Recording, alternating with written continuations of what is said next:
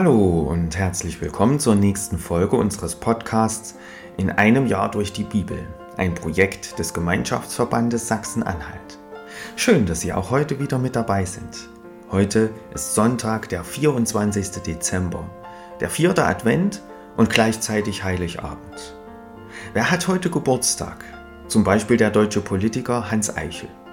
Er war von 1975 bis 1991 Oberbürgermeister von Kassel, von 1991 bis 1999 Ministerpräsident von Hessen und schließlich von 1999 bis 2005 Bundesfinanzminister.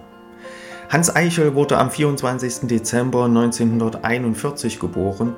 Er wird heute also 82 Jahre alt. Herzlichen Glückwunsch. Was ist in der Geschichte an diesem Tag passiert? 24. Dezember 1777. James Cook entdeckt auf seiner dritten Reise eine Insel, die er, passend zum heutigen Tag, Weihnachtsinsel nennt.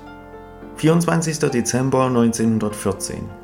Etwa 100.000 Soldaten an der Ost- und Westfront legen im Ersten Weltkrieg in einem nicht angeordneten und nicht genehmigten Waffenstillstand die Waffen nieder. Der Weihnachtsfrieden dauert einige Tage.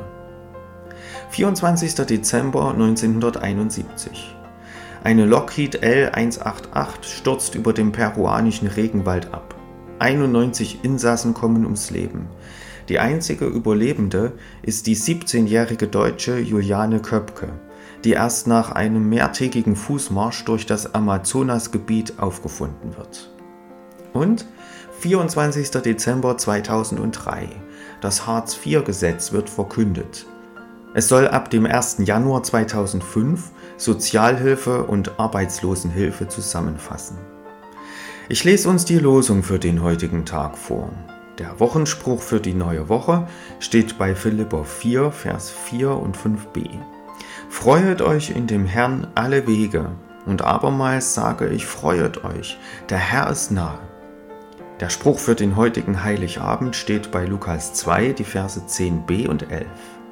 Fürchtet euch nicht, siehe, ich verkündige euch große Freude, die allem Volk widerfahren wird. Denn euch ist heute der Heiland geboren, welcher ist Christus der Herr in der Stadt Davids. Die Losung für den heutigen Tag steht bei Jesaja 60, Vers 2. Siehe, Finsternis bedeckt das Erdreich und dunkel die Völker, aber über dir geht auf der Herr und seine Herrlichkeit erscheint über dir. Der Lehrtext aus Lukas 2, Vers 15. Da die Engel von ihnen gen Himmel fuhren, sprachen die Hirten untereinander, Lasst uns nun gehen gen Bethlehem und die Geschichte sehen, die da geschehen ist, die uns der Herr kundgetan hat. Nun wünsche ich Ihnen viel Freude mit den heutigen Beiträgen und ein gesegnetes Weihnachtsfest.